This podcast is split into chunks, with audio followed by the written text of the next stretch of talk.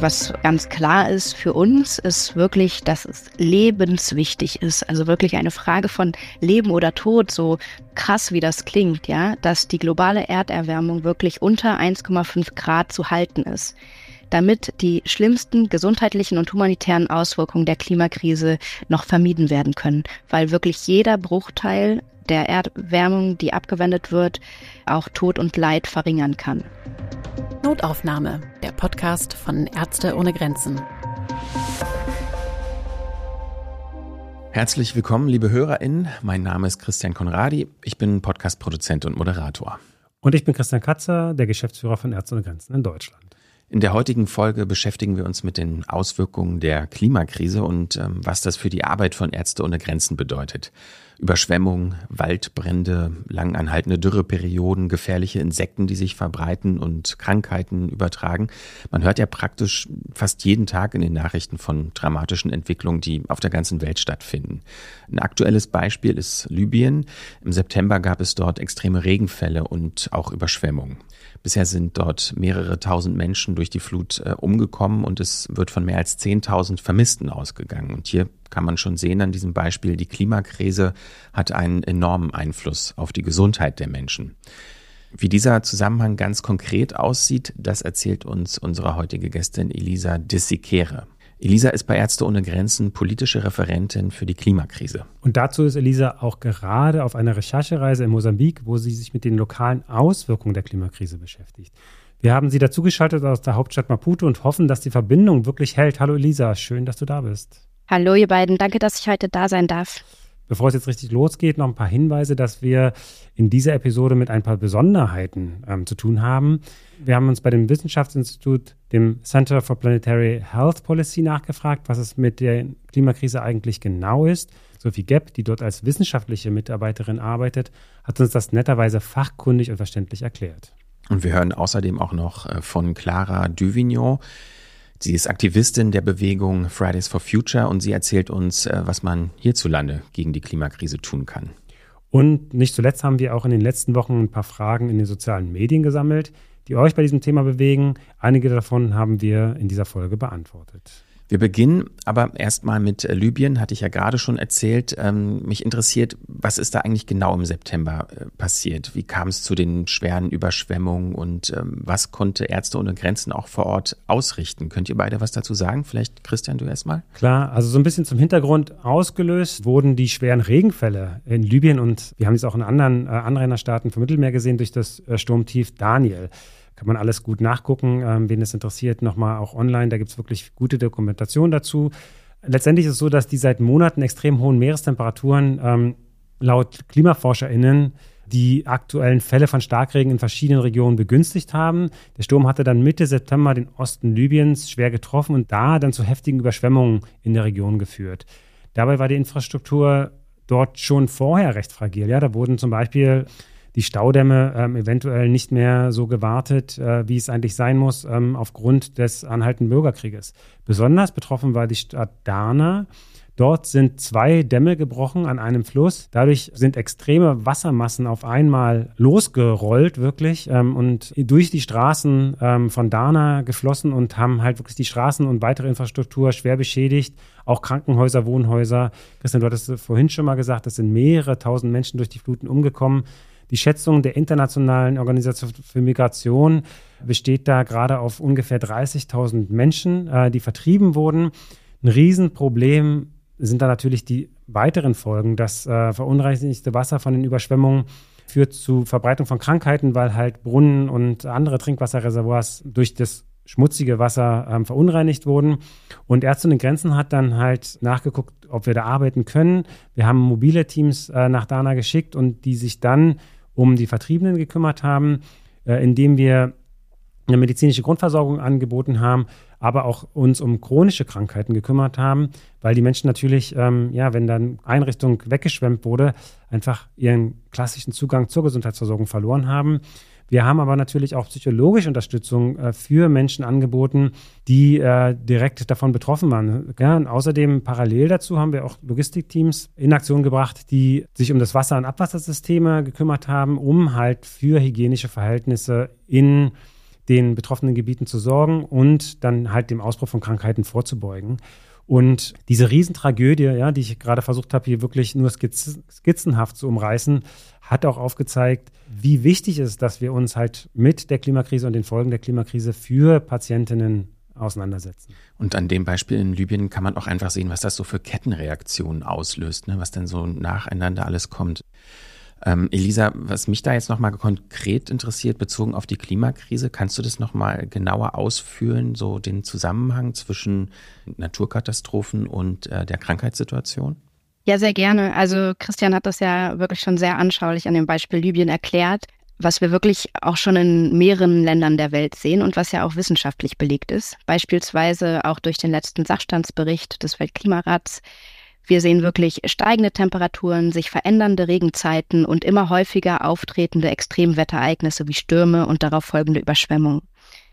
Das hat alles Auswirkungen, direkte Auswirkungen und indirekte Auswirkungen auf die menschliche Gesundheit. Das hat Christian ja auch schon angesprochen.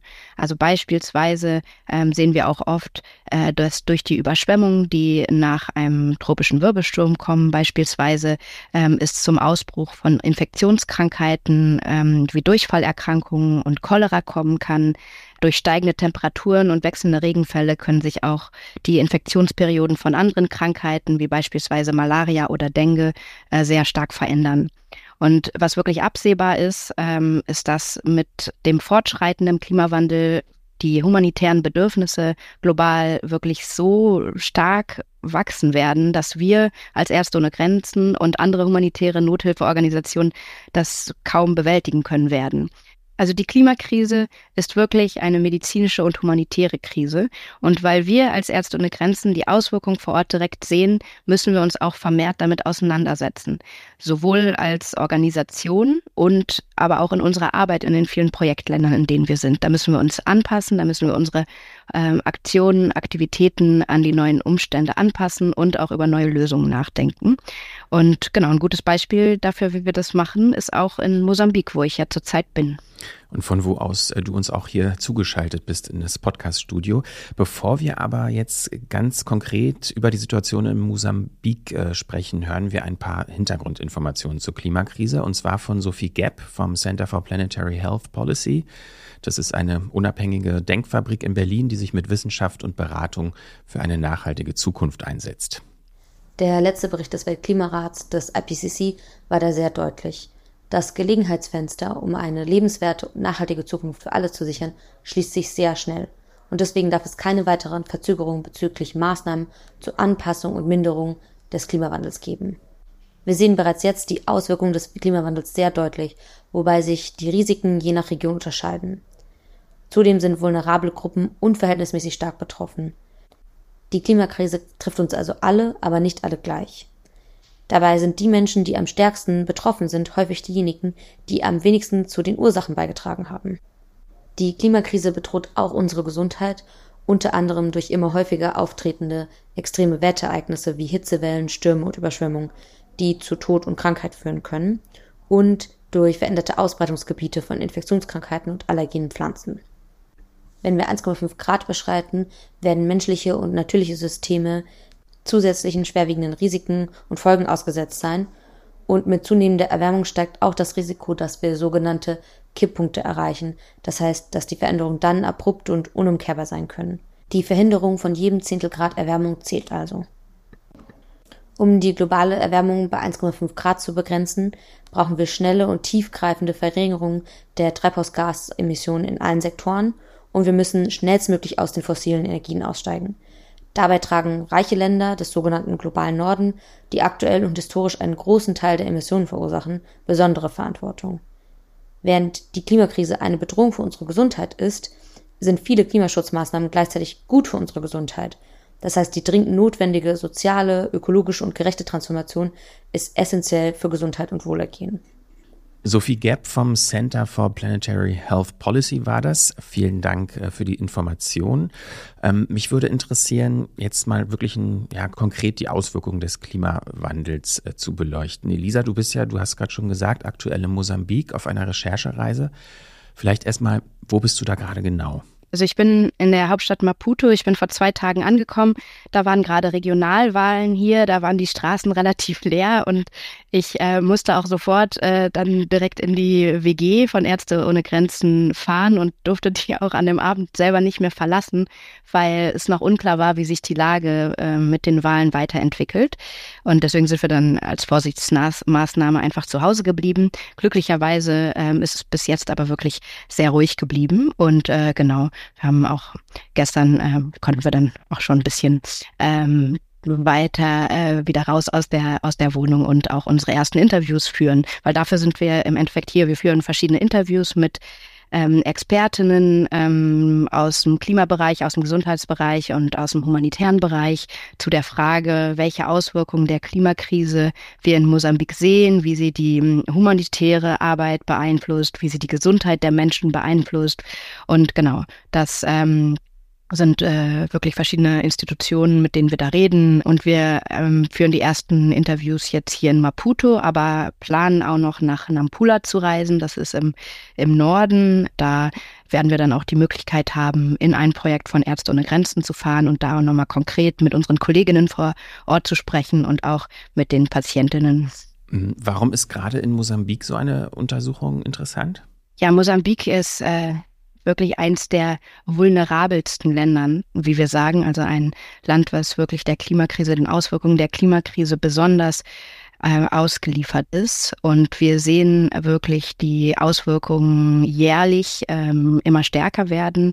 Äh, natürlich ähm, haben wir jedes Jahr immer so in der Zeit von Februar bis März starke tropische Wirbelstürme, die kommen. Ähm, oft sind es dann ein, zwei, die ziemlich kurz aufeinander kommen oder aber wie in diesem Jahr mit dem Zyklon Freddy, der wirklich länger als fünf Wochen gedauert hat und wirklich einer der stärksten und am längsten anhaltenden Wirbelstürme ähm, in der Geschichte war, die haben für ein Land wie Mosambik natürlich ganz besondere Auswirkungen. Es leben auch der Großteil der Bevölkerung in dieser Küstenregion, also etwa äh, oder ein bisschen mehr als 60 Prozent der gesamten Bevölkerung. Das sind ein bisschen mehr als 20 Millionen Menschen. Und ähm, diese Menschen sind natürlich, wenn dann die Zyklone, die sich ja auf dem Meer bilden, äh, wenn äh, die auf das Land zusteuern, dann sind die natürlich direkt davon betroffen. Erstmal natürlich von der Zerstörung von dem Wirbelsturm selber, äh, die, ja, wie wir auch schon mit dem Libyen-Beispiel gehört haben, Häuser mitreißen kann, Menschenleben kosten kann. Ähm, was wir auch sehen, ist, dass es äh, nach den Zyklonen oft richtig starken Regen gibt, der dann zu Überschwemmungen führt. Und es gibt auch viele äh, Flüsse und Seen in Mosambik, die dann halt ziemlich schnell anschwellen diese Überschwemmungen, die haben dann auch weiteres Zerstörungspotenzial leider, aber auch darüber hinaus äh, sind die natürlich auch äh, ganz starke Brutstätten für Infektionskrankheiten, die entweder durch, äh, was wir sagen, Vektoren, ähm, also durch Mücken zum Beispiel oder durch andere Insekten übertragen werden oder aber halt äh, durch Bakterien, die sich halt ähm, in dem Wasser dann besser verbreiten können. An, in Mosambik sehen wir wirklich, wie die Klimakrise vor allem bereits gefährdete Bevölkerungsgruppen am stärksten trifft, äh, die sich auch am schlechtesten dagegen wehren oder darauf vorbereiten oder daran anpassen können. Also der Großteil erlebt ähm, in diesen Küstengebieten auch von der Landwirtschaft. Die Landwirtschaft ist wiederum von einem stetigen Regen ähm, abhängig. Das heißt, wenn sich die äh, Regenfälle und die Regenperioden verändern, dann ähm, ist es auch schwierig, um ähm, das für die Landwirtschaft zu planen und um anbauen zu können und die richtig ernten zu können. Und ähm, Ärzte ohne Grenzen ist seit fast 40 Jahren in Mosambik und ähm, ja, insgesamt kann man schon sagen, mit dieser Erfahrung, dass wir äh, ja vergleichsweise schon lange mitbeobachten können, wie die Folgen der Klimakrise hier schwerwiegende Auswirkungen für die Bevölkerung, für unsere Patientinnen direkt hat. Elise, weil du es gerade erwähnt hast, dass Ernten durch Zyklone zerstört werden, zu diesem Aspekt haben wir auch äh, mit einer Kollegin vor Ort gesprochen, die Gesundheitshelferin Leontina Rosé aus dem Ort Namurawa hat uns was dazu gesagt.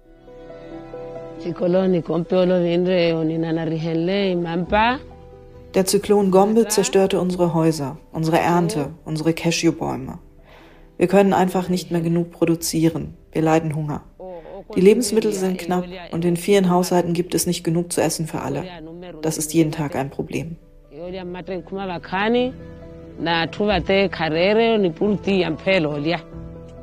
Lass uns doch nochmal genauer auf die Projekte in Mosambik schauen, wo wir versuchen zu helfen. Kannst du uns was darüber erzählen, Elisa? Ja, sehr gerne. Also ein Projekt, was wir uns ja auch konkret anschauen werden, ist äh, im Norden von Mosambik äh, in Nampula. Und äh, dort ist es äh, so, dass die Teams von Ärzte ohne Grenzen ein Projekt durchführen in Zusammenarbeit mit der Gemeinde vor Ort, also mit den Menschen vor Ort. Und dieses Projekt zielt darauf ab, ähm, Lücken in der Prävention, in der Diagnose und in der Behandlung von Tropenkrankheiten zu schließen. Beispiele für diese Krankheiten sind zum Beispiel Malaria und auch das Denguefieber. Und äh, diese beiden Krankheiten als Beispiele für andere Infektionskrankheiten auch sind ganz stark von der Klimakrise beeinflusst. Und zwar war das vorher immer so, ähm, also bei Malaria zum Beispiel, dass Malaria ganz konkret immer während der Regensaison, die in Mosambik von Oktober bis ungefähr so März früher immer gedauert hat. Und das war auch immer die Zeit, in der man halt vor allem die Malariafälle gesehen hat. Und jetzt ist es so, dass sich sowohl die Regensaison verändert, die äh, tritt manchmal früher, manchmal später auf. Und dadurch äh, verändern sich dann auch gleichzeitig, verändert sich dann auch die Infektionsdauer von Malaria beispielsweise. Und dann ist natürlich, äh, wenn es eine längere Infektionsperiode gibt, äh, auch die Wahrscheinlichkeit zu erkranken viel höher. Und äh, das ist natürlich wiederum dann auch ein Problem, um die Menschen dann ähm, behandeln zu können und allen gerecht zu werden. Zu der gestiegenen Gefahr von Malaria haben wir auch eine Aufnahme aus Mosambik erhalten. Die Aufnahme ist von Jackson Pedro Muchama, er ist Leiter der Klinik für vernachlässigte tropische Krankheiten in der Stadt Nametil.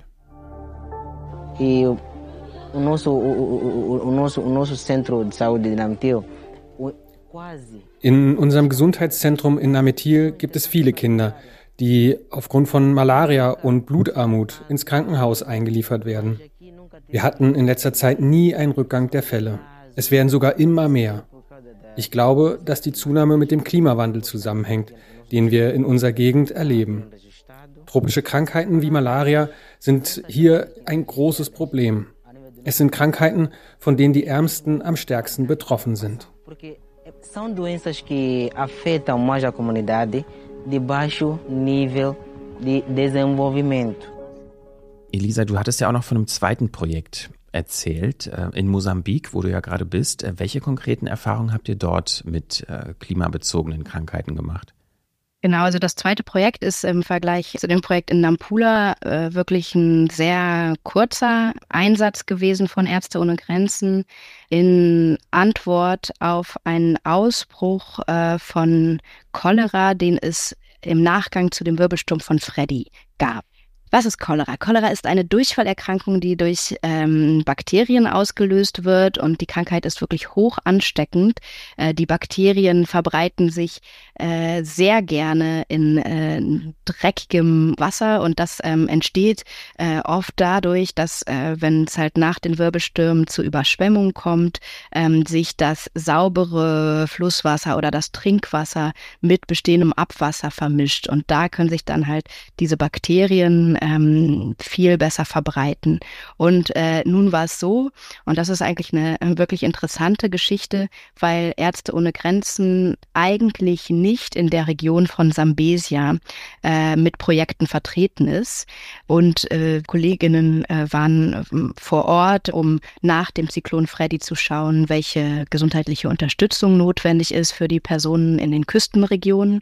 Und äh, dann haben wir in der Provinz Sambesia in Kilimani Romane gesehen, dass es schon erste Cholera-Fälle gab. Und dann haben wir natürlich ganz schnell reagiert und sofort erste Behandlungszentren aufgebaut weil es in der Region von Sambesia tatsächlich durch den Zyklon Freddy mehrere Gesundheitseinrichtungen, ich glaube, es waren sogar bis, bis zu 100 Einrichtungen, die insgesamt betroffen waren, äh, die zerstört wurden. Das heißt, da war wirklich große Unterstützung no notwendig. Und ähm, genau, man kann auch präventiv gegen Cholera angehen. Also zum einen, indem man dafür sorgt, dass äh, das Wasser natürlich sauber gehalten wird, aber auch durch Impfkampagnen.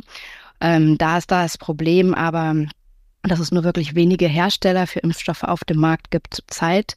Ärzte ohne Grenzen versucht aber deswegen jetzt für nächstes Jahr, das ist in Planung, äh, wirklich eine größere Trainingskampagne zu starten, in Zusammenarbeit auch mit dem Gesundheitsministerium, wo es darum geht, nächste Cholera-Ausbrüche, die eventuell nach einem nächsten Wirbelsturm kommen können, um die angehen zu können, Weil wenn man die ersten Fälle von Cholera schon entdeckt und die Leute behandelt, dann äh, kann man das vielleicht auch eindämmen, dass sich die Krankheit halt noch weiter verbreitet und noch weitere Menschen ansteckt. Ich merke schon, ich glaube, wir müssen mal eine Folge zur Cholera machen. ich glaube auch. Ähm, aber ich meine, was dieses Beispiel und auch das Projekt in Mosambik ja klar macht, ist, wie groß der Einfluss letztendlich des Klimawandels auf äh, Krankheiten wie zum Beispiel Cholera ist. Das haben wir ja äh, gerade auch gehört. Ähm, deshalb ist natürlich umso spannender, wie geht es denn eigentlich weiter mit den Ergebnissen der Studie und auch ja der ganzen Informationen, die ihr jetzt an dem Beispiel äh, Mosambik hattet. Wie geht's weiter damit? Genau, also diese Studie, die wir gerade machen, die umfasst äh, auch nicht nur Mosambik als Länderbeispiel, sondern auch noch äh, weitere Länder. Also da ist beispielsweise Niger dabei, aber auch ähm, beispielsweise Honduras. Das sind äh, zwei Länder, wo es ähm, natürlich ganz andere klimatische Begebenheiten gibt, wo es auch ganz andere Auswirkungen gibt, die wir da sehen können. Ähm, genau, ich kann die einmal grob skizzieren, einfach nur damit man sieht, wie, wie, wie groß dieses Feld und wie vielfältig ähm, natürlich die Auswirkungen und äh, dass äh, die Krankheiten sind, auch mit denen wir uns beschäftigen. Also im Niger ist äh, ja zurzeit ein, ein sehr schwerwiegender Konflikt und äh, gleichzeitig ist das Land ähm, jedes Jahr von sehr schweren Dürren betroffen, die wiederum eine starke Auswirkung auf äh, die Mangelernährung haben.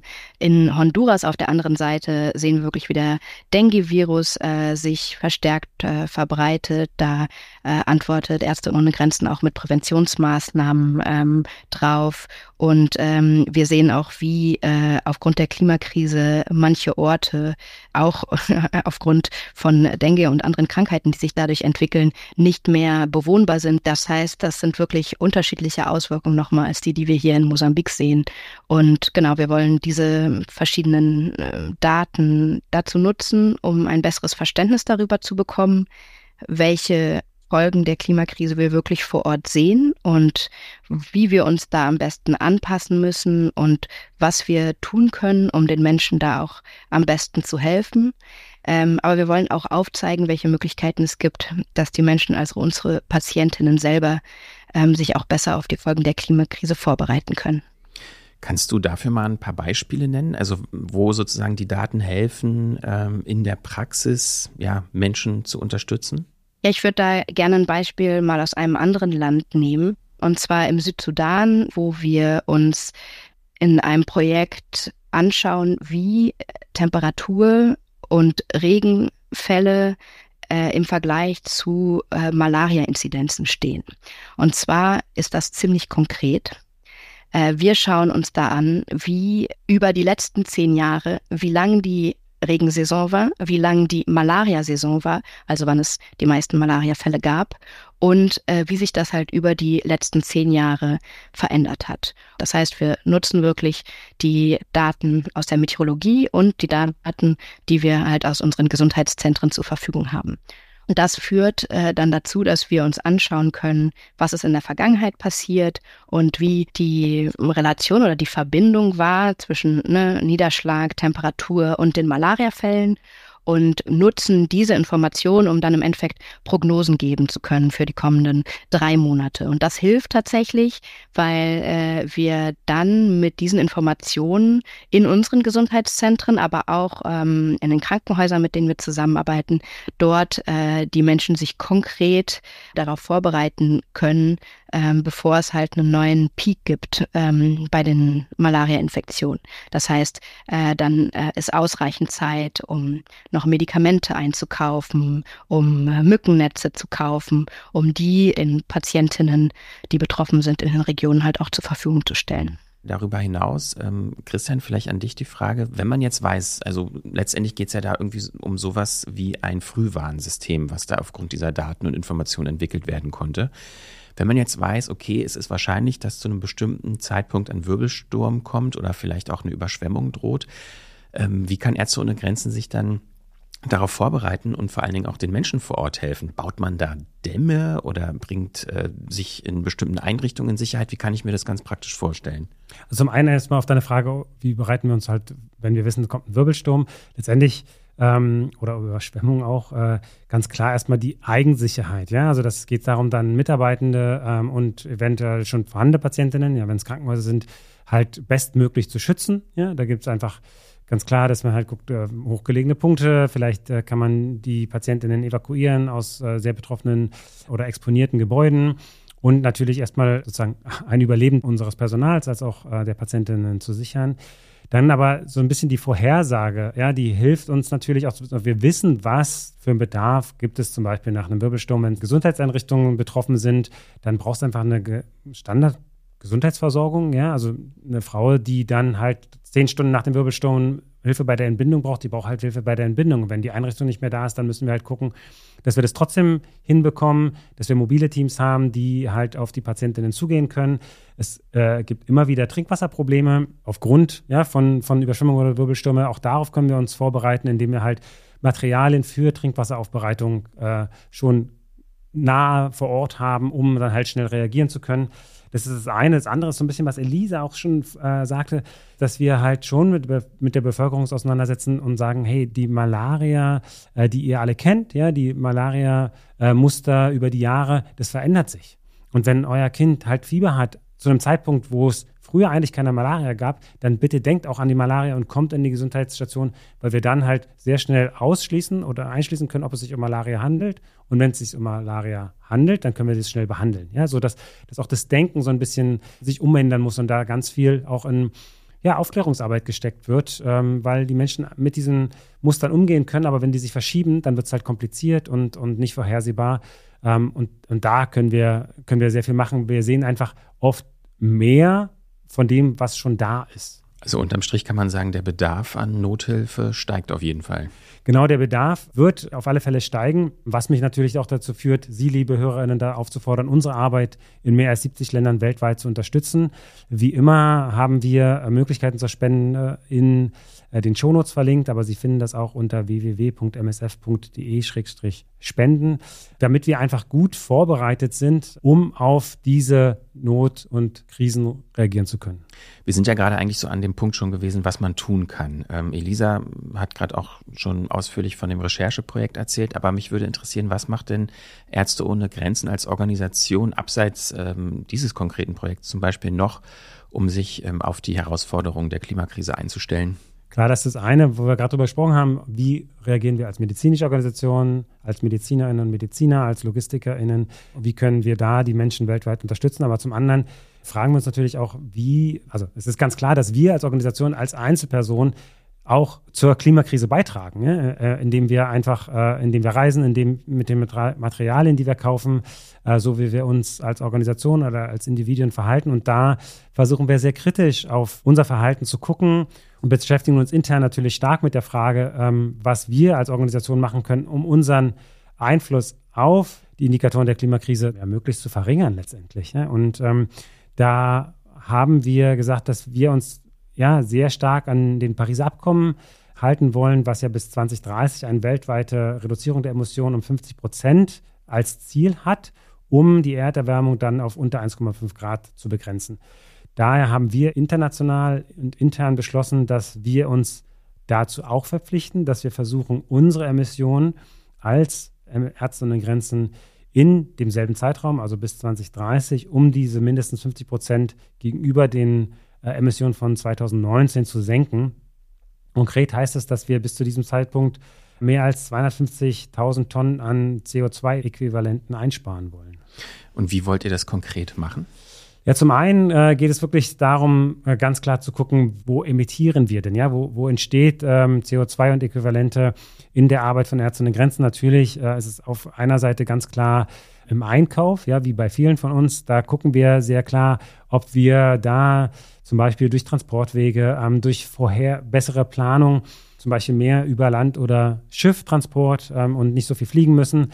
Klar ist, dass wir auch durch die Reisen die wir haben, CO2 verursachen und da auch ganz klar immer wieder abwägen zwischen dieser Notfalleinsätzen, die wir haben, wo einfach jetzt gleich reagiert werden muss, wo es natürlich weiter auch in Zukunft geflogen werden muss, auch Material geflogen werden muss. Und aber wie weit können wir durch Vorausschauen da äh, entgegenwirken? Andersrum versuchen wir natürlich in unseren Projekten in nachhaltige Systeme zu investieren, wie zum Beispiel in medizinischen Einrichtungen in Myanmar, wo wir verstärkt mit Solaranlagen arbeiten.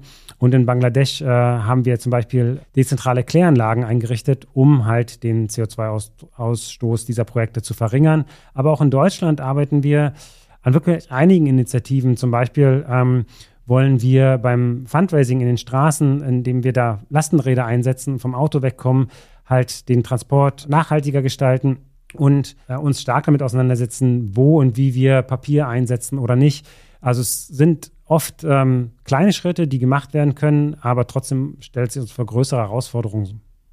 Was sind denn da die größten Herausforderungen? Ich meine, das sind ja auch alles äh, Sachen, die ja nicht nur ihr, sondern irgendwie ja die gesamte Welt eigentlich angehen muss. Absolut. Aber äh, ist ganz klar, dass in bestimmten Notlagen der Zugang zu Patientinnen dann halt zum Beispiel nur mit Fahrzeugen wie zum Beispiel mit Geländewagen oder eben Hubschraubern möglich ist. Und gerade Hubschrauber sind wirklich extrem große Verursacher von, äh, von CO2 und Treibhausgasen äh, Gasen, ein kompletter Verzicht auf diese Möglichkeiten des Transports zum Beispiel würden schon das Leben von Patientinnen gefährden.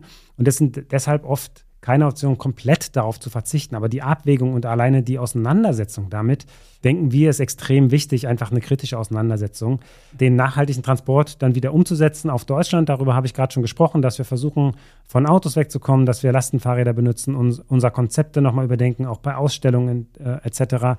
Einfach da sehr klar gucken. Zum anderen wollen wir genau mit der Arbeit von zum Beispiel Elisa in unserer Kommunikations- und äh, Advocacy-Arbeit auf die Folgen der Klimakrise hinweisen und hoffen damit auch einen Beitrag zu leisten, dass Menschen darüber nachdenken, äh, was ihr CO2-Fußabdruck ist. Und genau äh, darüber würde ich jetzt gerne mal mit Elisa sprechen. Also was äh, genau ist das eigentlich, diese Advocacy-Arbeit, die Christian gerade schon ähm, erwähnt hat? Kannst du da äh, ein bisschen mehr zu erzählen? Ja, also ich analysiere vor allem politische Prozesse, wo es äh, natürlich um Klimapolitik geht, um äh, humanitäre Politik, äh, aber auch um die globale Gesundheitspolitik und wie diese drei verschiedenen äh, Politikbereiche sozusagen miteinander funktionieren. Und außerdem verfolge ich auch natürlich Klimaaußenpolitik und schaue mir auch äh, auf der anderen Seite an, was in unseren Projekten passiert und mit welchen Folgen der Klimakrise wir umgehen müssen. Weil die Arbeit von vor Ort, äh, von unserer direkten Arbeit mit den einzelnen Patientinnen ist ähm, absolut notwendig, damit wir unsere Advocacy-Botschaften entwickeln können, also damit wir Forderungen entwickeln können, die sich halt an die EntscheidungsträgerInnen richten. Und diese Forderungen, die äh, denke ich mir natürlich auch nicht alleine aus, sondern äh, entwickle ich gemeinsam mit äh, KollegInnen von Ärzte ohne Grenzen weltweit. Und ähm, ja, was äh, ganz klar ist für uns, ist wirklich, dass es lebenswichtig ist. Also wirklich eine Frage von Leben oder Tod, so krass wie das klingt, ja, dass die globale Erderwärmung wirklich unter 1,5 Grad zu halten ist damit die schlimmsten gesundheitlichen und humanitären Auswirkungen der Klimakrise noch vermieden werden können, weil wirklich jeder Bruchteil der Erderwärmung, die abgewendet wird, äh, auch Tod und Leid verringern kann. Und da sehen wir tatsächlich Industrienationen wie Deutschland äh, in der Verantwortung, ähm, weil die äh, diese Nationen historisch am meisten zur Klimakrise beigetragen haben und jetzt natürlich an allererster Stelle ihre eigenen Klimaziele einhalten müssen, aber auch gleichzeitig äh, aktiv die von der Klimakrise am stärksten betroffenen Menschen unterstützen. Ähm, bezogen auf Deutschland, ähm, wie soll die Bundesregierung das ganz konkret machen? Was sind da eure Forderungen oder Vorschläge? Ärzte ohne Grenzen und andere humanitäre Organisationen werden wirklich nicht die Möglichkeit haben, auf alle aufkommenden Krisen, die stärker werden durch die Klimakrise, adäquat zu antworten. Und wir sind jetzt bereits in einer Situation, in der humanitäre Hilfe und humanitäre Mittel sehr stark unterfinanziert sind. Und wir müssen auch bestehende Fonds, die es gibt, wirklich bestmöglich versuchen zu schützen. Das heißt, wenn es darum geht, neue Finanzierung und Unterstützung für Menschen bei der Anpassung an den Klimawandel und bei dem Umgang mit den katastrophalen Folgen der Klimakrise zu unterstützen, dann muss es dafür neue Fonds geben. Es muss zusätzliches Geld geben und bestehende Fonds müssen aufgestockt werden. Und da geht es vor allem um die Finanzierung für den Umgang mit den Schäden und Verlusten. Das ist ein Jargon der Klimaverhandlungen. Auf Englisch heißt das auch Loss and Damage. Da geht es wirklich darum, dass es so starke Veränderungen geben wird durch die Klimakrise, auf die man sich nicht richtig vorbereiten kann oder äh, der Menschen einfach ausgeliefert sind. Und aus diesem Grund muss auf der diesjährigen Klimakonferenz in Dubai, das ist die sogenannte COP28, da sollen jetzt die Details für den neuen äh, Fonds für Schäden und Verluste vorgestellt werden. Und wenn es darum geht, diese Details zu definieren und auch neue hm, Gelder äh, für diesen Fonds auch zur Verfügung zu stellen, hier ist vor allem auch Deutschland gefragt, um über die kleineren Initiativen hinauszugehen und angemessene Zusagen zu machen zur Unterstützung derjenigen Länder, die am stärksten von der Klimakrise betroffen sind, aber am wenigsten dazu beigetragen haben. Genau. Und Ärzte ohne Grenzen als unabhängige, sich aus privaten Spenden finanzierte Organisation, das heißt, dass wir keine staatlichen europäischen Gelder nehmen, ähm, sagte auch ganz klar, dass diese Folgen, ja, und dieses, was da unter Loss and Damage, also unter Schäden und ein bisschen zynisch und, unter Schäden und Verluste läuft, dass das nicht auf, das kann nicht auf die humanitäre Hilfe abgewiesen werden, sondern dafür muss es extra Gelder von Regierung geben, um diese Schäden und kalkulierbaren Verluste zu unterstützen. Ja, Schäden und Verluste ist da wirklich ein bisschen zynisch. Ne? Da geht es letztendlich um Leben und Tod, um die Existenz der Menschen vor Ort. Absolut. Ich glaube, das muss man irgendwie nochmal, äh, ja. Gut, ähm, an dieser Stelle wollen wir einen kleinen Bruch machen, aber auch nicht wirklich, denn es gibt natürlich viele Fragen. Nicht nur ich habe viele Fragen im Kopf, auch viele äh, Leser und Leserinnen in Social Media, die Ärzte ohne Grenzen verfolgen, haben Fragen und wir haben einige Fragen gesammelt von ähm, FollowerInnen. Und hier kommt eine der ersten Fragen. Welche Auswirkungen hat die Klimakrise auf die mentale Gesundheit und warum hat sie überhaupt Auswirkungen? Elisa, kannst du dazu was sagen? Ja klar, also zum einen kann die psychische Gesundheit natürlich direkt von Folgen der Klimakrise beeinflusst sein.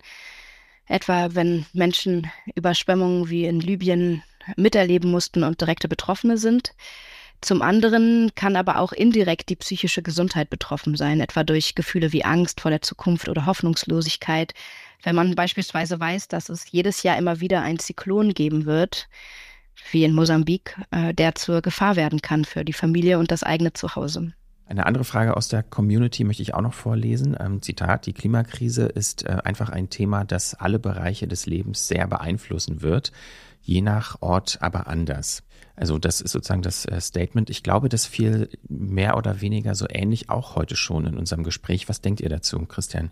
Klar, stimmt natürlich. Und einige Orte auf dieser Welt sind schon heute deutlich stärker betroffen als wir hier in Deutschland. Zum Beispiel der Inselstaat Kiribati, ja, der, der im Pazifik liegt und dessen höchster Punkt gerade mal dreieinhalb Meter über der Wasseroberfläche, über dem Meeresspiegel liegt. Jeder gestiegene Zentimeter des Weltspiegels bedeutet für die Menschen wirklich eine direkte Gefahr. Ja, man kann sich es wirklich vorstellen, äh, wie wenn man am Strand ist und dann so, so eine kleine Welle schwappt, dann, dann gehen ein paar Zentimeter weg und bei der nächsten wieder ein paar Zentimeter. Natürlich ist äh, immer noch so eine Frage im Raum, was kann man tun? So, ne? Ich, wir haben gerade schon gehört, die Verantwortung liegt natürlich bei den großen Nationen, bei den großen Industrienationen. Es gibt eine historische Verantwortung. Ihr habt auch schon erzählt, was Ärzte ohne Grenzen ähm, tun kann.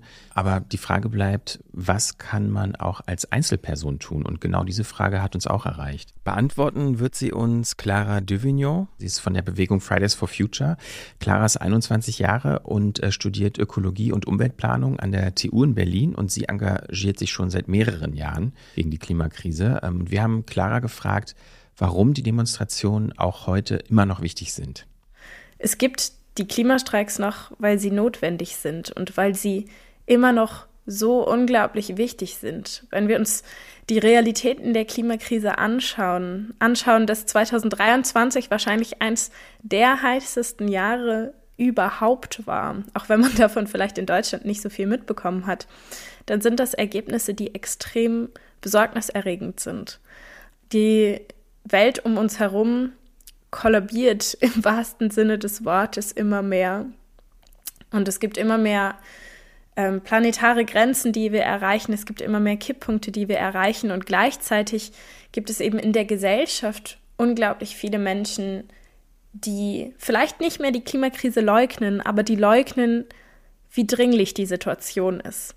Und Dafür gehen wir immer noch auf die Straßen. Dafür haben wir am 15. September über 250.000 Menschen in Deutschland immer noch mobilisieren können. Das ist eine enorm große Zahl, wenn man sich anguckt, dass Fridays for Future mittlerweile fünf Jahre alt ist. Das ist ähm, für eine soziale Bewegung enorm, dass wir immer noch so viele Menschen mobilisieren können. Und es zeigt eben, den Menschen ist das Klima wichtig und den Menschen ist es wichtig, gesehen und gehört zu werden. Und das passiert absolut nicht ausreichend im Moment. Und deswegen gibt es weiterhin Klimastreiks. An dem Klimastreik am 15. September haben übrigens auch einige von unseren Kollegen teilgenommen.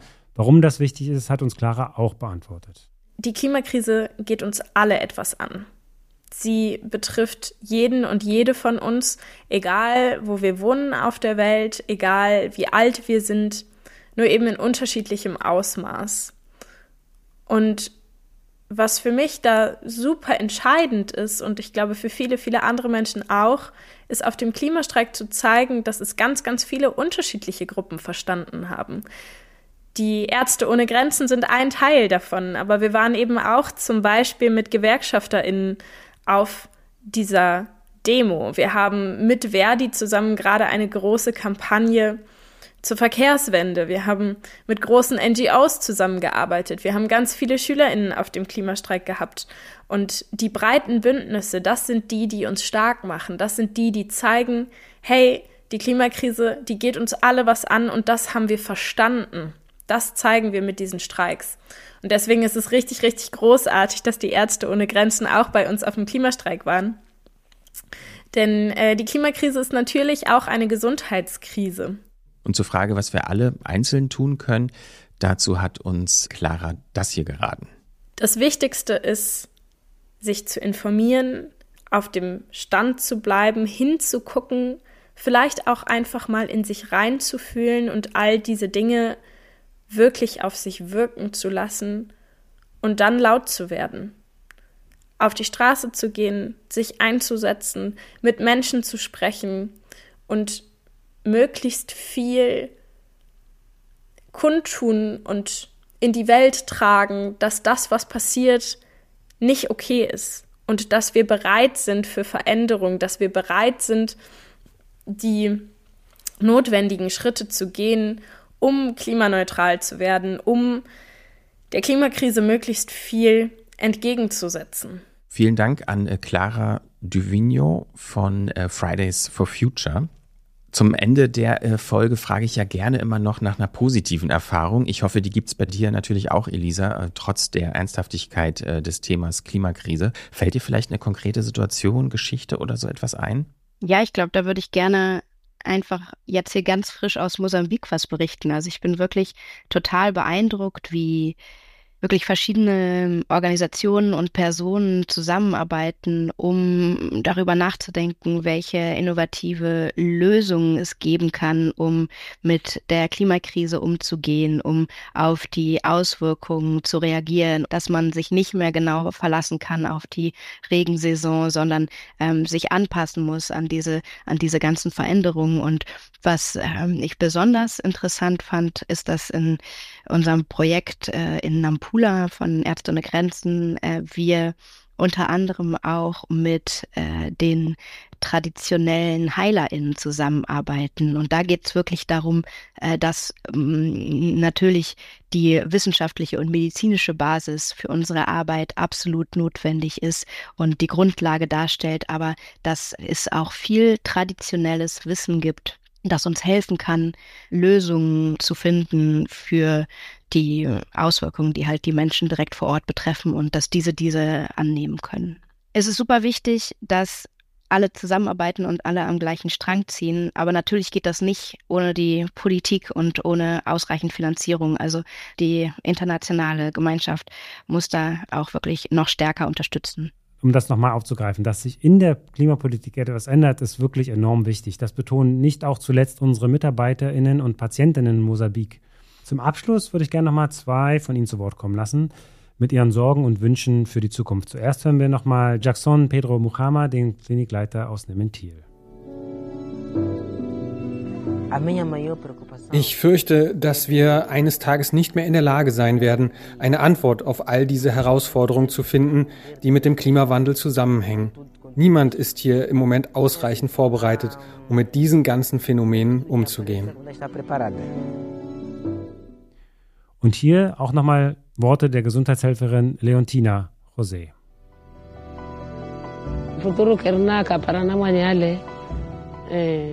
Mein Traum ist, dass ich meine Kinder in der Zukunft auch zur Schule schicken kann. Ich mache mir aber auch Sorgen. Ich habe Angst, dass ich mein Haus nach einem Sturm aufbaue und es dann später beim nächsten Sturm wieder zerstört wird.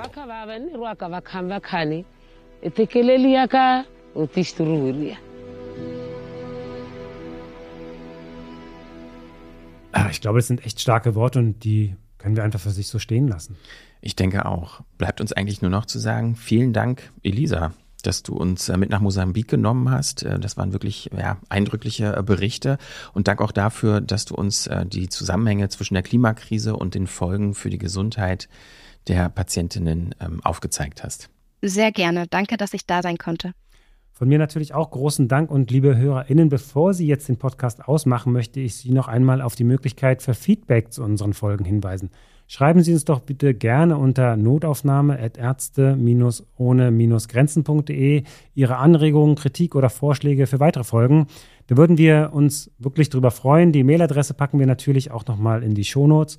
Und nicht vergessen, die nächste Episode der Notaufnahme kommt voraussichtlich Ende November. Und wenn Ihnen, wenn euch äh, dieser Podcast hier gefällt, dann würden wir uns natürlich auch über eine Bewertung freuen. Das geht zum Beispiel bei Spotify oder Apple Podcasts. Da kann man Sterne vergeben, am liebsten natürlich fünf. Und äh, wer die Notaufnahme noch nicht abonniert haben sollte, der sollte das unbedingt tun, denn so verpasst man keine Folge mehr. So, das war's an dieser Stelle von uns. Vielen Dank fürs Zuhören. Bis zum nächsten Mal. Tschüss. Ja. Tschüss. Tschüss. Notaufnahme, der Podcast von Ärzte ohne Grenzen.